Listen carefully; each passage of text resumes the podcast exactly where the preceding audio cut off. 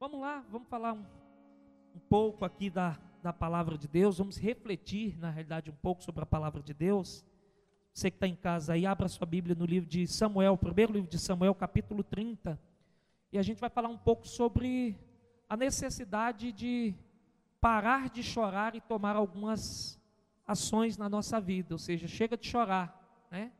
A gente sabe que o choro faz parte, e de maneira alguma a gente quer dizer que você não deve chorar, mas existem momentos na vida que a gente precisa tomar algumas decisões firmes, e eu acredito, sabe, gente, que não é só a questão da vida cristã, a vida como um todo, né? Em qualquer área que a gente estiver falando, a gente precisa ser conduzido por atitudes. Né? As atitudes vão determinar aquilo que nós vamos ser daqui a alguns, alguns anos. As nossas decisões, os nossos, né? As nossas escolhas vão determinar muito sobre o que, que nós vamos ser daqui a 5, daqui a 10 anos, a maneira com que a gente lida com as situações. Então, esse é um texto bem conhecido, a gente já falou algumas vezes aqui. Se você pode acompanhar a gente, primeiro livro de Samuel, capítulo 30, a gente vai ler só alguns versículos, depois no, no, a gente vai falando da história como um todo, mas vamos ler só alguns versículos para a gente não tomar muito tempo. Diz assim, 1 Samuel 30, primeiro diz: Quando Davi e seus homens chegaram a Ziclag no terceiro dia, os amalequitas tinham atacado a região sul, e Ziclag, venceram Ziclag e a queimaram a fogo. E as mulheres e todos os que estavam lá, tanto pequenos como grandes, levaram em cativeiro. Eles não mataram ninguém, mas os levaram consigo e seguiram os seus, o seu caminho. Quando Davi e seus homens chegaram à cidade, eles viram que ela estava queimada a fogo. E suas mulheres e filhos e filhas tinham sido levadas em cativeiro. Versículo 4. Então Davi e os homens que estavam com ele elevaram sua voz e choraram até que eles já não tinham mais forças para chorar. Lembrei de uma música depois para você cantar. 6. E para Davi foi muito difícil, porque o povo intencionava apedrejá-lo, pois todo o povo se encolerizou por causa de seus filhos e de suas filhas, mas Davi tinha uma forte fé no Senhor, seu Deus. A tradução de todos vocês está assim, gente? Eu acho que temos traduções diferentes. Vai, fala, qual é a sua tradução? Se reanimou no Senhor. De vocês também? Ok? A minha diz, mas Davi tinha uma forte fé no Senhor. Versículo 7, 8. E Davi disse a Abiatar, o sacerdote, filho de Aimeleque, traz-me aqui o éfode. E Abiatar trouxe o éfode a Davi. Então Davi fez um pedido ao Senhor, dizendo: Perseguirei eu a esta tropa e capturarei. E ele diz: Persegue-a, porque capturarás e salvarás. Amém. Só até aí para a gente, não vamos ler o texto todo. Então a gente, uh, o, o versículo 3, pessoal, e os irmãos que estão nos acompanhando, nos dá a pintura, nos dá o retrato dessa história, né? Davi está vindo de uma empreitada, e quando ele chega na cidade de Ziclag, que tinha sido dada a ele, junto com seus homens, eles chegam e veem a cidade totalmente devastada. Queimada a fogo, suas mulheres, filhos e filhas de todo mundo tinham sido levados em cativeiro. Esse é o quadro que eles encontram. E eu tenho certeza que não foi um quadro nada agradável e nem fácil de, de se de chegar e de ver. Eu acredito que quando a gente, todos nós, quando saímos da, do, da nossa casa, quando a gente volta, a gente quer ver a nossa casa no, no mais perfeito estado de, de ordem e paz, né? Eu vejo que até, às vezes, quando a gente sai e se ficar alguém, quando a gente voltar, a casa estiver um pouco bagunçada, a gente já sente aquele, aquele incômodo, né? Poxa, eu deixei arrumado e a casa agora está uma, Tá uma bagunça. Isso já, já nos incomoda. Agora a gente está falando de perdas mesmo. A gente não está falando só de uma questão de arrumação. A gente está falando de perdas. E a gente tem falado muito, gente. Eu sei que uh, no dia a dia da, de, desses últimos três meses nós temos falado muito sobre perdas, né? E não é só por essa questão da pandemia, mas porque a gente precisa não só falar das perdas, mas a gente precisa bater nessa tecla de que as perdas elas são naturais nas nossas vidas. Os imprevistos eles acontecem.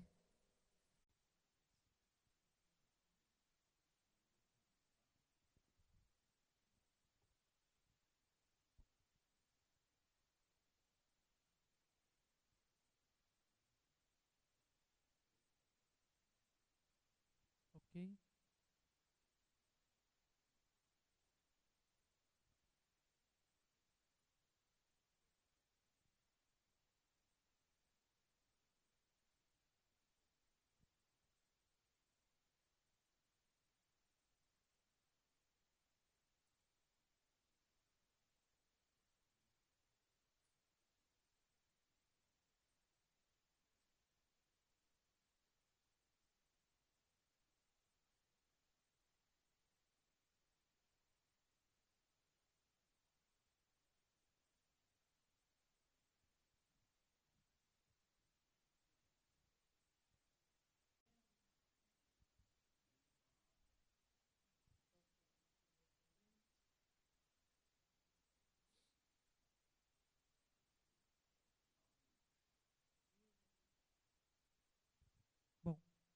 A gente está ao vivo de novo. Conseguimos voltar.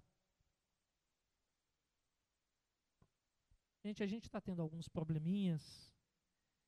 Depois a gente vai fazer um vídeo explicativo aí nos, nos grupos, só para a gente deixar vocês a par.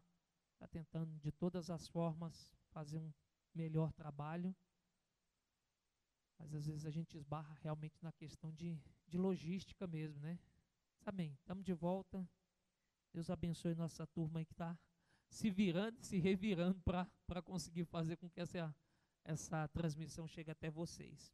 A gente estava falando então das perdas, ok? Não sei se foi aí que para deixar aqui um apanhado. Lemos o texto de, de Samuel, falamos que Davi estava voltando de uma empreitada. Quando chega na cidade de Ziclac, uma cidade que tinha sido dada a ele, ele encontra um cenário de alta destruição. Pessoal levado cativo, cidade queimada, enfim, o caos total. E a gente estava falando que nós temos tocado muito nesse assunto das perdas, às vezes de vermos cenários e como esse culto da manhã é um culto voltado para a família, né? A gente tem temática. Às vezes o quadro que se desenha dentro da nossa casa também é um quadro que não é um quadro satisfatório, às vezes de perdas, de, de ruínas, de, de destruição, num sentido mesmo, né? Do geral, não fisicamente falando, mas de, de coisas que, que realmente não tão legais e precisam ser ajustadas.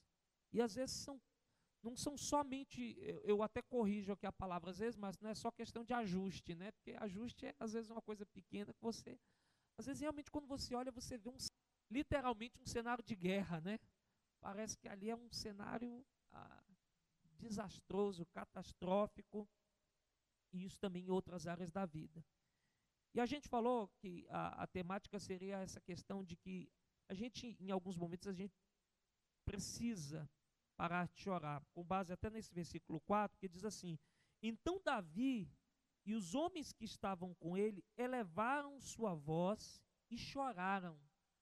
Então, é lógico, dentro de um quadro daquele, qualquer um de nós é, teríamos esse tipo de atitude choro faz parte da vida. As pessoas dizem, eu, eu sei, vocês já devem ter ouvido muito esse, esse ditado, né?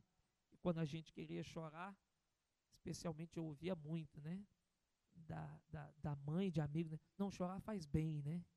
Chora, chora, porque chorar faz bem. E realmente tem momento, é, é, há momentos da vida da gente que a gente precisa, que a gente precisa chorar, precisa botar para fora. É a nossa válvula de escape.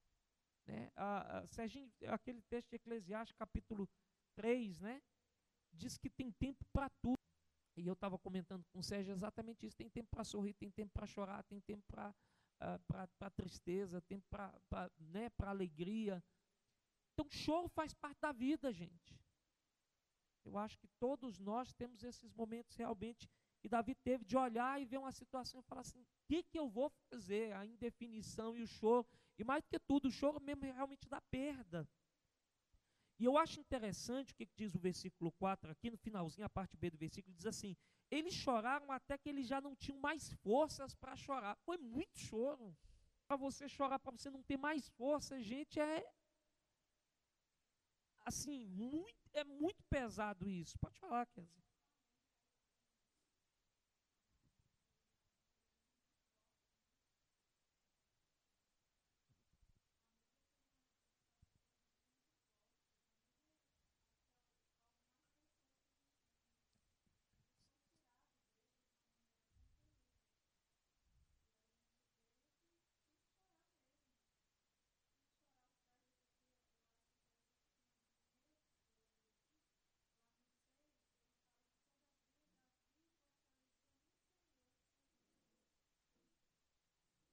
Interessante que o choro, pastor, ele é o que não tem mais para fazer, né? Quando a gente não sabe mais o que fazer, é que vem o choro, né? Agora, se não tinha mais o que fazer, chorar até se cansar, foi muito doído mesmo aí. Resposta, o choro é uma resposta disso, né? O que, que eu vou fazer? Aí a gente chora, né? Mais nada. Falei do texto, eu brinquei com você. Brinquei não, falei com você sobre essa, essa questão de que eu tinha lembrado da música. Eu lembro que uma, uma composição sua foi num, num, momento de muita dificuldade de uma, de uma pessoa, né? Eu me lembro da, da história do DVD, a, a Palavras, né? Palavras que amparam foi em ocorrência de uma situação fácil e aí Deus te deu essa canção. Depois a gente puder máximo, né? Sim. É, e é isso mesmo. E aí, de novo, se o choro é quando você não tem mais o que fazer, a música foi em cima de problemas que não tem resposta. Palavras que amparam é que você vai fazer? Né? Alguém fa faleceu.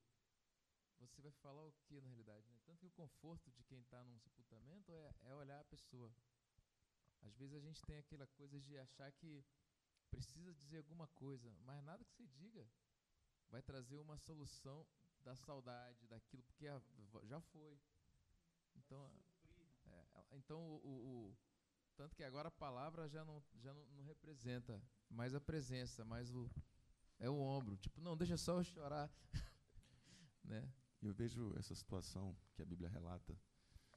É, a vida ela, ela é cheia de surpresas, de coisas, como você falou no início, assim, que, que nos acometem e a gente não espera. E esse cenário ele mostra que, que era realmente uma situação atípica, porque Davi era experimentado em guerra. Ele, ele é acostumado a ver corpos, a ver gente morrendo. Né? Ele não Muito. era um.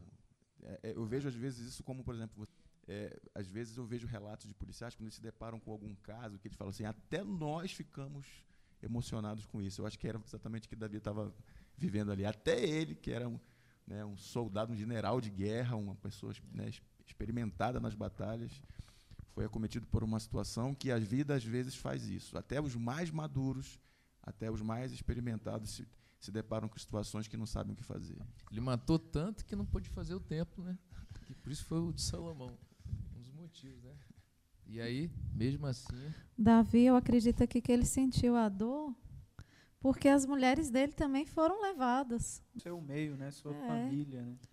Seu povo. Ele viu a, a, família do povo dele toda ser levada e, e, a dele também foi. Então a dor. Desestabilizou completamente. É. O versículo 6, ele diz assim: E para Davi foi muito difícil, eu estou lendo na minha tradução aqui, tá? E para Davi foi muito difícil porque o povo intencionava apedrejá-lo. Ou seja, nós temos um problema externo, porque a turma foi levada. Então, quando se chega, tem um cenário, ele é líder, então ele vê o cenário da, do povo que foi levado. Só que, ah, fora o, o, o, problema de fora, o problema externo, agora a gente tem um problema interno, né? Porque os que ficavam agora estão querendo apedrejá-lo. Isso, isso também tem uma, um, um, um, fazer uma analogia muito interessante dentro, desse, dentro dessa temática aí, porque às vezes a gente já está com muito problema lá fora, muitas coisas né, que, que vieram de fora para tentar tirar a nossa, nossa paz, a nossa tranquilidade, e às vezes internamente também eh, não há uma compreensão do momento que a gente está tá vivendo. Internamente a coisa também não caminha bem. Ou seja, se ele tinha um problema que aqueles que eram da cidade, mulheres e crianças, tinham sido levados para fora, levados cativos, agora os de dentro também estavam insatisfeitos. Então ele tinha que lidar com essas duas situações. Primeiro, será que tem jeito de eu recuperar o que foi perdido? E segundo, apesar de que eu acho que na situação que estava ali, ele talvez não tivesse muito se se ele ia ser apedrejado, né? Ele estava pensando mais nas perdas, e como você falou, da, da, da própria família dele, da família dos demais. Todo o povo se encolerizou por causa de seus filhos e de suas filhas.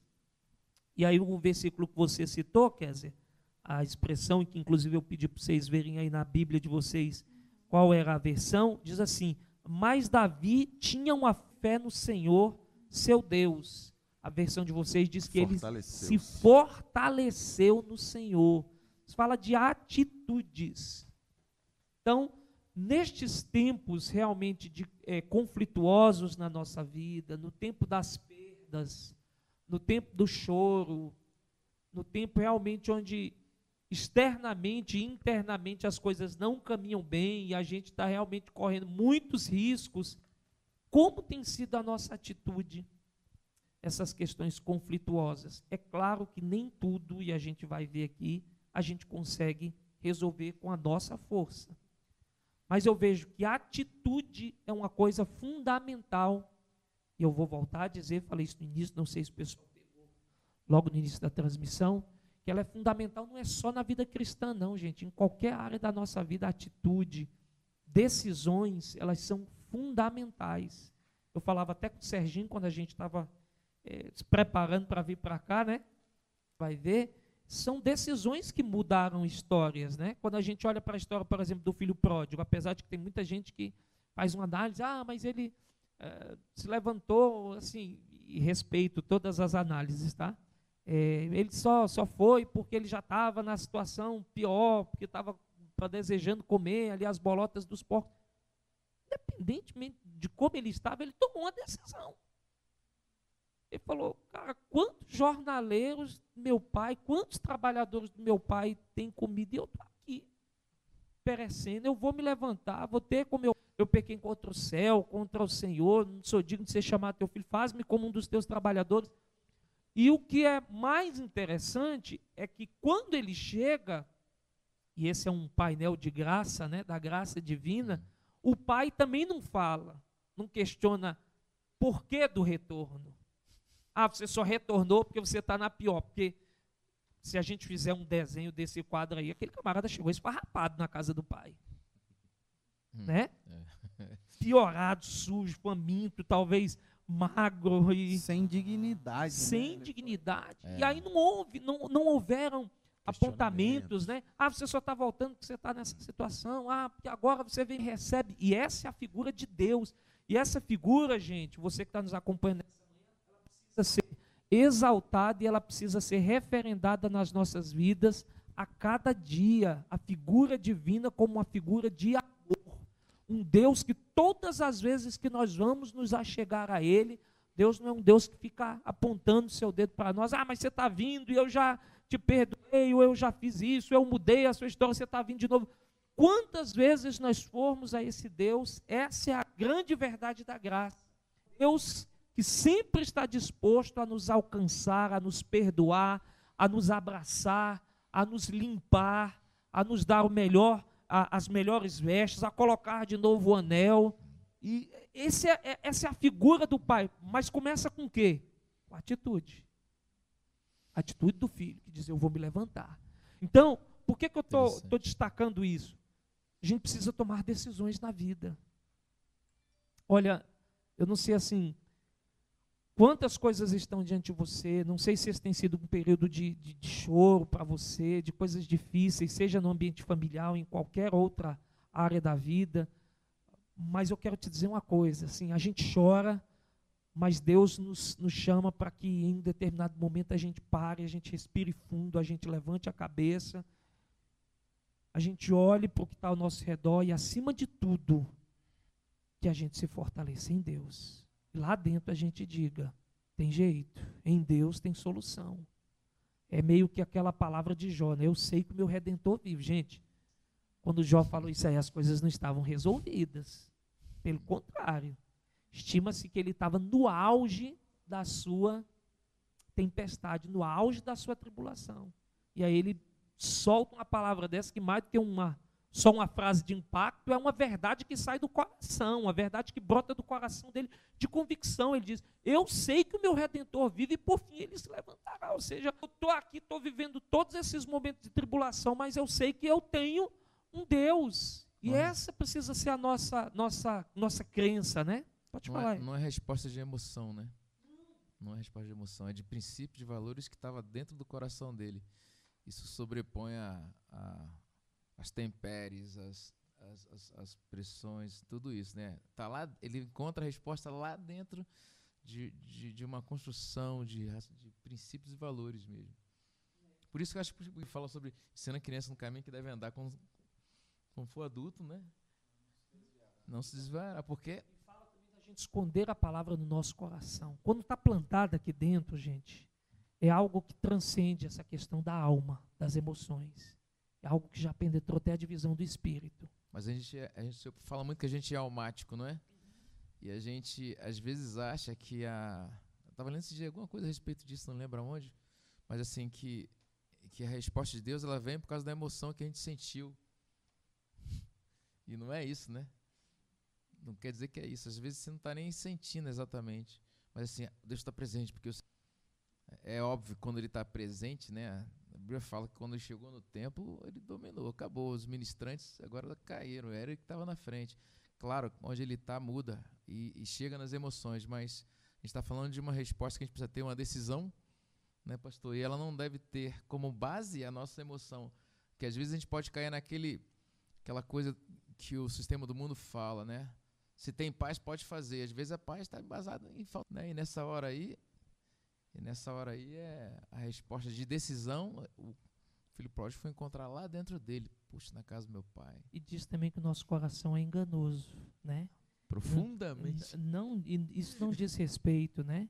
Ao fato de nós sermos convertidos ou de já termos tido um encontro. É a questão da natureza humana que nós caminhamos com ela é. até o resto da nossa vida. Ou seja, nosso coração é enganoso. A gente precisa estar sempre é, eu acho que talvez seja por isso até um pouco daquela oração, né?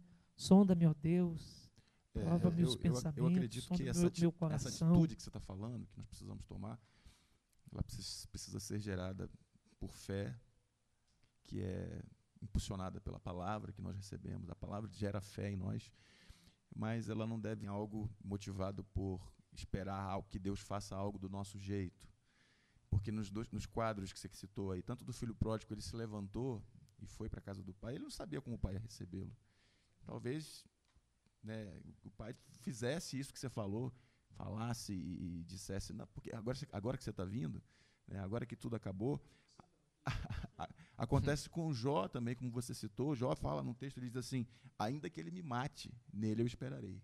Caramba. Não importa o que Deus. Tem aquela música que diz, né? Se ele fizer, se ele não fizer, o jeito que ele fizer, ele é Deus. Sabe o que é interessante isso aí tudo? Porque a gente vive na, na prática do prazer hoje.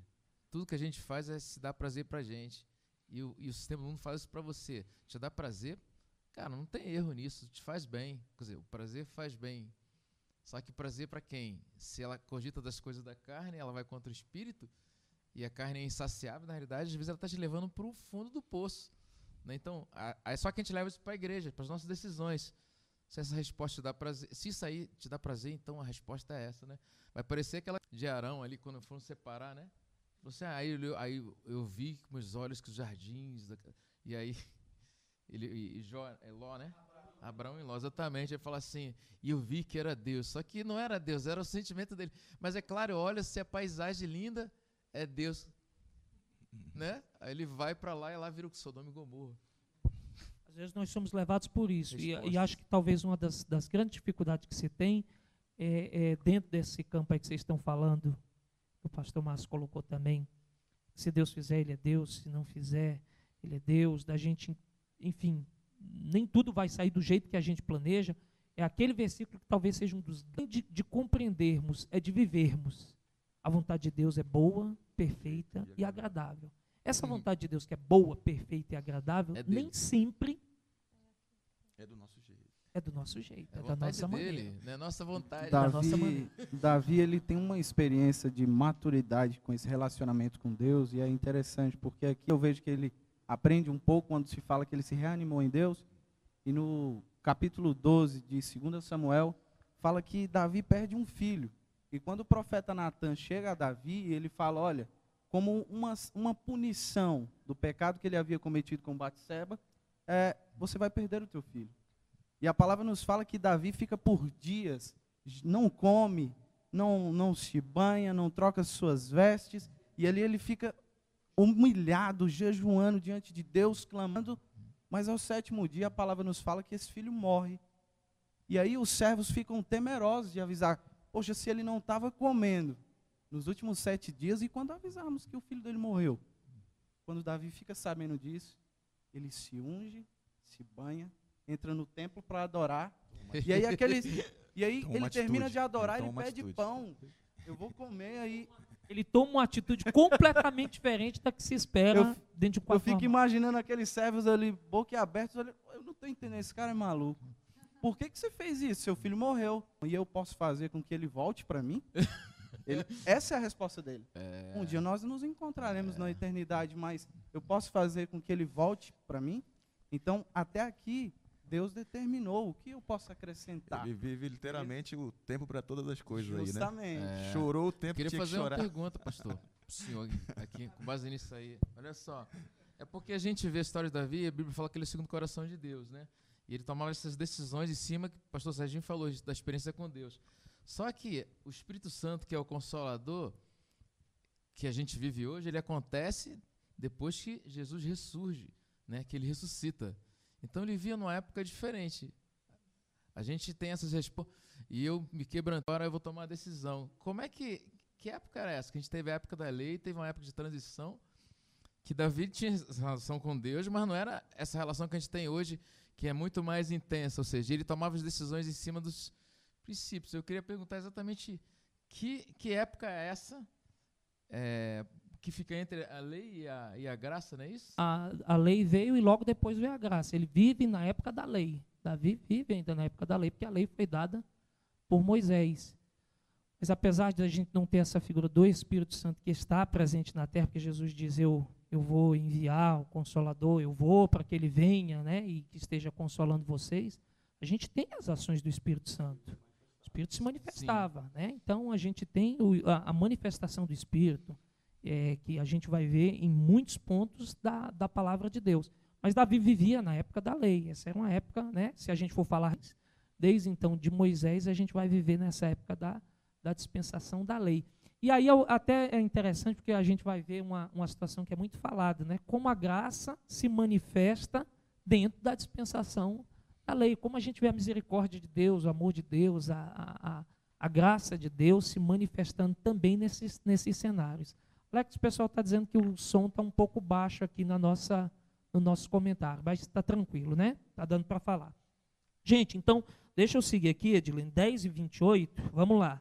Então, o que, que acontece? Davi se fortalece no Senhor, seu Deus, mesmo diante daquele quadro lá, ele toma uma atitude, ele, ele tem uma, uma reação. Abiatar, o sacerdote, filho de Aimeleque, traze-me aqui o éfode. E Abiatar trouxe o éfode a Davi. O éfode é uma, é uma parte, inclusive, que era da, da- das vestes sacerdotais, né? E aqui eu a gente não vai entrar nesse, nesse método, vamos dizer, da consulta, porque muitas vezes a gente vai ver que Deus falava por urim, por tumim, que eram aquelas as pedras da, da pelo éfode, enfim. Deus, de, de, de maneiras distintas, falava, assim como falava através dos seus profetas, né? impulsionados pelo seu espírito, mesmo na aliança, ah, na dispensação da lei. Então, Davi faz um pedido ao Senhor, ou seja, eh, tem outras versões, eu não sei se a versão de vocês diz, isso, Davi consulta ao Senhor. Na versão de vocês diz isso? Tem versões que diz que Davi consultou ao Senhor, dizendo: Eu posso perseguir esta tropa? Capturarei essa tropa? E ele disse: Deus responde para ele: Persegue-a, porque capturarás e salvarás. E aí Davi foi. Aí a gente tem toda uma dinâmica de como foi acontecendo essa, essa perseguição, essa captura e essa vitória. Mas o fato é, Davi se utiliza de um instrumento que a gente precisa ter a prática de fazer, consultarmos a Deus, tomarmos decisões baseadas nessas respostas de Deus. né? Termos essa termos essa prática como uma prática natural da vida cristã. Orarmos e pedirmos sempre a direção de Deus nas nossas atitudes. As coisa- atitudes de fé não, não podem ser baseadas no nosso impulso, daquilo que a gente está sentindo. Tem que ser baseadas na consulta a Deus, realmente. Assim, como Davi, ele queria tomar uma atitude, mas ele sabia que ele precisava ouvir a voz de Deus para saber né, onde aquilo ia dar e, e chegar no fim que. E a situação já era complicada, né? Perda de um lado, o pessoal querendo apedrejar ele de outro. Se ele sai numa empreitada sem, sem a direção de Deus, os perfeitos falando a vocês como devem fazer. Não, nós estamos aqui num aprendizado e acredito que também no nosso processo de vida, em algumas vezes, nós vamos voltar a esse mesmo ponto e dizer: puxa, eu deveria ter consultado mais a Deus, eu deveria ter orado mais. A, a grande questão é que Deus está nos trazendo nessa manhã é que nas nossas empreitadas da vida, nas nossas decisões, sejam elas diárias ou como for, a gente precisa ter Deus como esse companheiro. Eu acho que, que cantaram essa música aqui no Quinta Aumentada, né? Divino companheiro no caminho, não cantaram? Então, Deus precisa ser nosso companheiro. Aquela, aquele texto que falamos, acho que foi no culto de quinta-feira, né? Tomai sobre vós o meu jugo. O jugo falava sobre ah, os animais ali estarem andando juntos, né? Aquela coisa de para o ensino mesmo, para que depois, quando se tirasse, eles já tinham o aprendizado certinho de como é que funcionava aquela caminhada ali, como que era o trabalho deles. Então, o que Jesus está chamando é para que a gente seja parceiro dele nessa caminhada e que ele possa estar nos ensinando. E diz assim: e aprendei de mim, que sou manso e humilde de coração. Então, estamos consultando a Deus, temos levado as nossas indefinições e às vezes as nossas ansiedades a Deus. E aí o versículo 9 em diante fala um pouco daquilo que aconteceu. A gente não vai se deter aqui, porque vamos, vamos conduzir aqui para o final, mas diz que foram alguns homens com Davi, em um determinado momento, outro, é, alguns pararam e Davi seguiu com 400 homens, ou seja, é, 200 homens estavam cansados demais para seguir.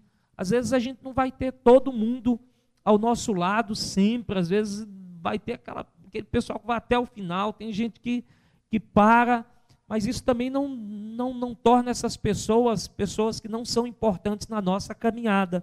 E Deus é, dá a, a, eles um encontro com um egípcio, e é através desse egípcio que eles chegam até a turma deles, porque o egípcio está ali quase a, a, morrendo ali, encontram no campo egípcio, eles o levam a Davi, dão-lhe pão e ele come, dão água a beber, dão um pedaço de bolo de figos, e enfim. E Davi diz: De quem és tu e de onde és? E ele respondeu: Sou um jovem egípcio, escravo de uma malequita, mas meu senhor me abandonou porque adoeci há três dias. E dali, então se sabe que aquele camarada, esse egípcio, estava lá no meio da, da turma que tinha ah, ido até Ziclag.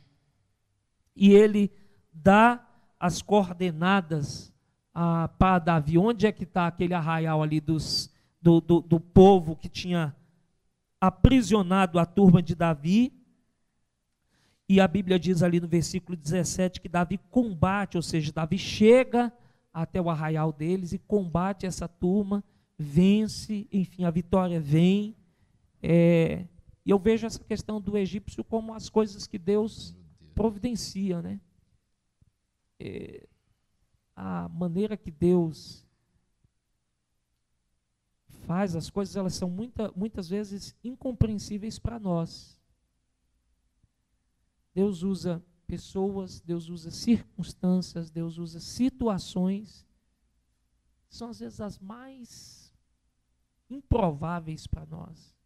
Estou olhando aqui a resposta dele. Hã? Pode, pode falar. Ele fala, no dia seguinte ao amanhecer, ele Davi atacou e lutou até anoitecer. Quer dizer, foi resposta de Deus, o egípcio, só que ele lutou. Não, a resposta de Deus, você vai ficar sentado assistindo, não. A resposta foi isso, ele lutou de manhã até o anoitecer. Só que depois vem, salvou a todos que tinham sido levados. Só salvaram, todo, não escapou nenhum, a não ser os 400 rapazes que foram com ele, que montaram o caminho e fugiram, está dizendo aqui. Aí, e depois salvou Inc- é, salvou a todos que tinham sido levados como prisioneiros, incluídas as suas duas mulheres, e trouxeram de volta tudo que os amalequitas tinham tomado. A resposta foi dada, só que teve uma lutinha aí. É. É é interessante você falar isso, porque a gente faz uma, uma definição, a gente já ir se encaminhando aqui para o fim. Assim, esse quadro que o Edilênio trouxe é interessante porque nos faz refletir sobre a luta. Eles foram, Deus deu a estratégia, Deus levou a Davi e os seus até aquele arraial e eles tiveram que lutar. Só que a, a, gente vê também quadros, e eu vou te explicar por que, que eu estou falando isso. Acho que falei, inclusive, na transmissão passada. Numa pregação sua, houve um, um comentário no, no YouTube, eu acho que era sobre os processos de Deus na cura, que você pregou sobre Namã. E, de fato, a cura, a gente pode dizer assim, a cura Deus só faz ela automaticamente. Deus faz automaticamente. Deus chega aqui, enfim, uma pessoa está enferma, horas pela pessoa, a pessoa é curada instantaneamente. Tem outros processos que são processos, Deus vai. E eu falei, foi, foi, foi na, na, na live de quinta-feira da, da semana passada, porque eu preguei sobre aquele texto lá de Vejo homens do, do cego, né? Que Jesus tira ele da, de Betsaida e, e leva para fora da aldeia, e, e, e, e ele dá esse, essa palavra inicial de cura, pergunta como é que ele está, e ele diz: Olha, eu vejo homens, mas eles estão como árvores, né? E aí Jesus faz novamente, ou seja, são processos. Por que, que eu estou falando isso? Porque dentro da Bíblia nós vamos encontrar quadros em que foi preciso lutar, que normalmente é o, é o princípio que a gente vê como mais provável, mas também tem situações que Deus diz: parar e ver de meu livro. É, cante, pare, fique aí porque eu vou fazer. Né? E aí Deus vem e faz todo o processo. Mas isso que ele, que ele pontuou para o nosso ensino nessa manhã é interessante. É a gente não deixar o fato da gente orar não nos impede de nós agirmos de acordo com a direção dada por Deus, né? Se Deus não está nos dando uma palavra de comando, vamos aguardar. Vamos esperar em Deus esse processo de espera, porque nós somos seres que realmente não temos muito hábito de, de esperar. O fato, o fato, é o seguinte: Deus nunca vai nos deixar sem resposta. Ele vai dar a resposta daquilo que precisamos fazer. Ou esperar e ver o que ele vai fazer, ou fazer algo, tomar uma atitude. Às vezes esperar já é uma resposta. Como você disse aí, né? Para tudo e vê como eu vou agir, né? Deus Para isso. tudo. É. Para de fazer do jeito de vocês. É.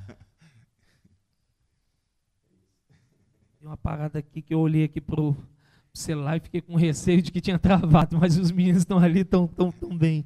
Então, gente, quando a gente olha então para esse quadro final, é Davi salva tudo quanto os amalequitas tinha tomado. Nada lhes faltou, nem pequena, nem grande, nem filhos, nem filhas, nem qualquer coisa de tudo quanto os amalequitas tinham tomado. Davi retomou tudo. Vitória completa. Vitória completa. Vitória completa. Então a grande questão é: a gente chora, porque as perdas fazem parte, as lutas, as dificuldades fazem parte da vida, mas Deus não quer te ver num estado de choro sem fim. É, eu não sei como é que está aí sua manhã, como é que você está nesse dia. Mas se você está numa situação que, inclusive, já está assim, levando um, um, tempo considerável, você está julgando realmente que, que é um cenário, bem um cenário de guerra mesmo, e você já chorou muito. Que deixa eu te falar, às vezes não é uma questão, porque às vezes a gente levanta isso muito, quase que colocando como se fosse um ato hipócrita. Não, não é hipocrisia. Às vezes está sorrindo para transparecer que as coisas estão bem, mas lá dentro, na alma, lá dentro as coisas não estão legais. Hoje a gente não está tendo esse convívio do dia a dia da igreja, mas às vezes tem, no, quando a gente estava vendo a, a, normalidade né, da, da frequência, da, da, presença nos cultos, às vezes tem gente que está sorrindo por fora, mas lá dentro tem muitos problemas, gente. Que a gente nem consegue, e isso não tem, não, não tem a ver com a pessoa não ter, não ter Deus nesse aspecto. Não, não, não é isso. Ah, são problemas, e eu digo muito isso eu digo muito isso, gente. Que os gigantes, eles são diferentes para cada um de nós. Às vezes tem uma coisa que para o Márcio é enorme. E para mim é uma coisa irrelevante para eu conseguir derrotar. Da mesma forma que para mim eu posso ter uma coisa que se eu contar para o Márcio, de repente, Márcio rapaz, mas isso é tão simples, né? Quando a gente, quando a gente olha, às vezes, o problema que está é, é, é, ao nosso lado, parece que as coisas não são tão complexas e só sabe do problema quem está vivendo. Então, às vezes, você pode estar passando por um problema que você já chorou muito, muito, muito. Já se angustiou, talvez você esteja até aí de manhã sem saber nem o que fazer, né? Puxa, eu já eu quero te, te chamar realmente para você tomar uma, uma decisão hoje de dizer: chega de chorar. Não é nem que você não pode sentir mais isso, mas chega de chorar no sentido de: eu vou me levantar. Eu vou me levantar, eu vou me renovar em Deus. Eu vou colocar minha confiança no Senhor. Eu vou procurar realmente me fortalecer, não é nem eu nem só eu vou colocar minha confiança, porque talvez isso aí possa ser um tanto que você não colocou até agora. Não, mas eu vou me renovar em Deus. Eu vou me renovar em Deus.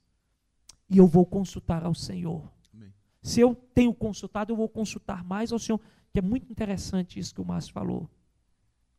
Do Deus que responde. Então Deus responde. Eu creio num Deus que responde o nosso clamor. Às vezes pode não ser no nosso time, né? pode não ser no nosso, dessa forma nem no nosso tempo, até porque a gente entraria até numa outra pregação, né? Os tempos de Deus e o que, que esses tempos de Deus nos ensinam. Às vezes você olha assim e diz: Ah, mas Deus está tardando em fazer, em me responder, não sei o quê. Deus está trabalhando, como a gente cantou aqui. Eu quero estar disponível em tuas mãos, tu és oleiro, eu sou barro. Às vezes Deus está tá nos modelando.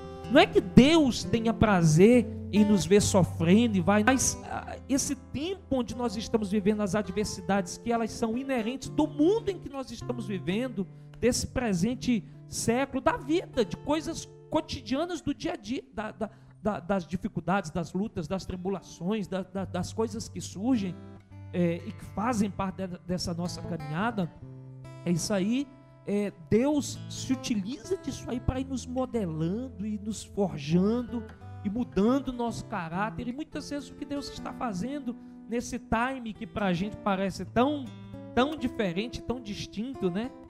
Até porque o nosso tempo é o, é o Cronos e o de Deus é o Kairos, né? O eterno. Às vezes você pode estar achando que Deus está demorando, mas continua, persevera. Tudo que Deus faz é necessário, né?